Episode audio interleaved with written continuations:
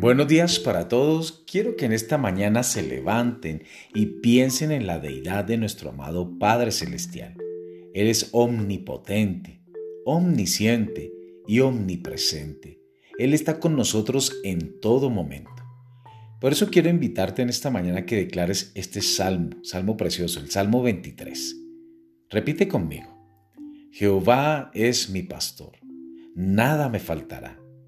En lugares de delicados pastos me hará descansar, junto a aguas de reposo me pastoreará.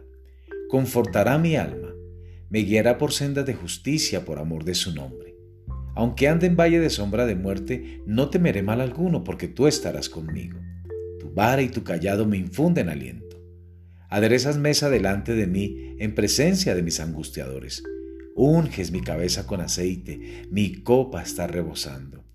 Ciertamente el bien y la misericordia me seguirán todos los días de mi vida, y en la casa de Jehová poraré por largos días. La semilla de hoy se titula El presente te espera. ¿Cómo vives el presente?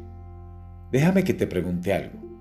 ¿Fuiste tan herido o herida en el pasado que piensas que hoy ya nada te parece posible?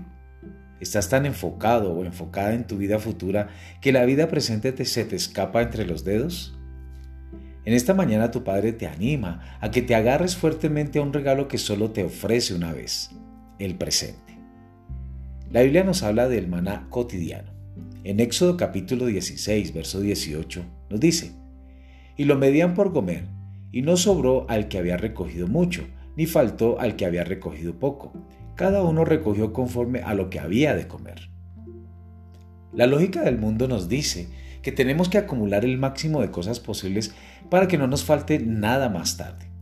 Pero la lógica de Dios, la cual exige una fe mayor, más auténtica, nos dice, hoy basta. ¿Qué relación tiene esto con la gestión del tiempo? Pues bien, esta perspectiva de día a día, de creer que todo lo que Dios te da hoy es suficiente, te ayudará a ser más consciente de tu presente y de lo que es realmente importante. Dios te da hoy la comida que te sustentará hasta mañana. Esa confianza en medio de la prueba para seguir avanzando, la sonrisa de tus hijos, de tus hijas, te llena de gratitud. Ese mensaje de tu amigo que te ayuda a levantarte cuando las cosas se ponen difíciles. Querido amigo, querida amiga, te invito a declarar esto conmigo en oración. Padre, gracias porque me das con generosidad en función de lo que puedo recibir, y eso basta las heridas del ayer no impiden que tus bondades se renueven en mi vida cada día.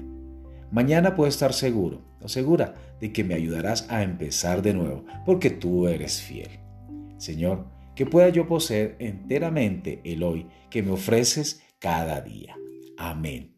Amados, que el Señor les bendiga en esta mañana.